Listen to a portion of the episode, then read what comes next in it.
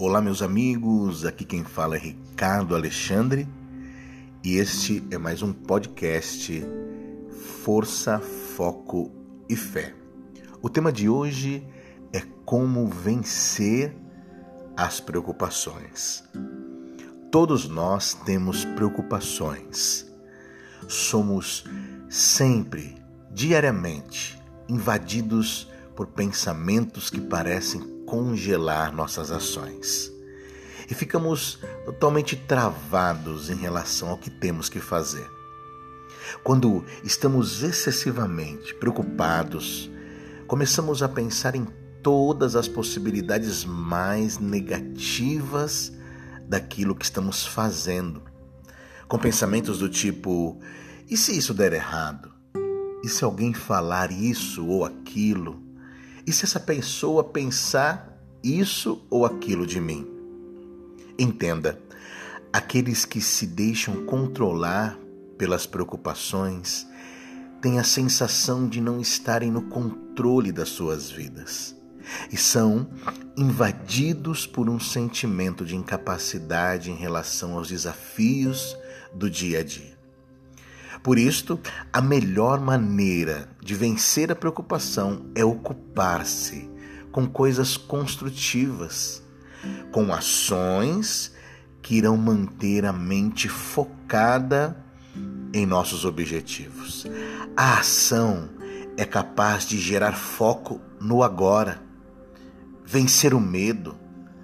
A ação nos afasta do pessimismo e da negatividade.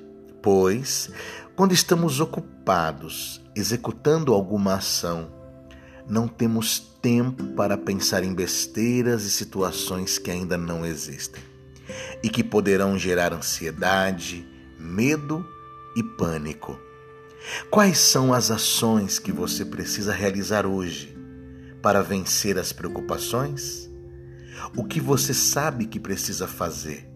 Estar ao seu alcance realizar hoje, neste dia, que vai lhe colocar mais perto da vida que você quer ter? Além de agir, é preciso também orar. Sim, é preciso colocar a nossa vida nas mãos de Deus todos os dias, confiar no seu amor, no seu poder a oração dissipa preocupações inúteis e a oração confiante ajuda a acalmar o coração, nos trazendo paz para solucionar os problemas. A Bíblia diz na carta de São Pedro, capítulo 5, versículo 7: Lançai sobre ele as vossas preocupações porque Ele tem cuidado de vós. E todas as vezes que oramos, que nos aproximamos confiantemente de Deus, estamos lançando sobre Ele, com toda fé, as nossas preocupações. Meu amigo, minha amiga, não permita que o medo ou a preocupação impeça você de agir, de rezar, Aconteça o que acontecer, é preciso continuar focado na ação e na oração, pois é agindo e orando com confiança que nós vamos tirar a nossa vida do papel. Deus abençoe você imensamente.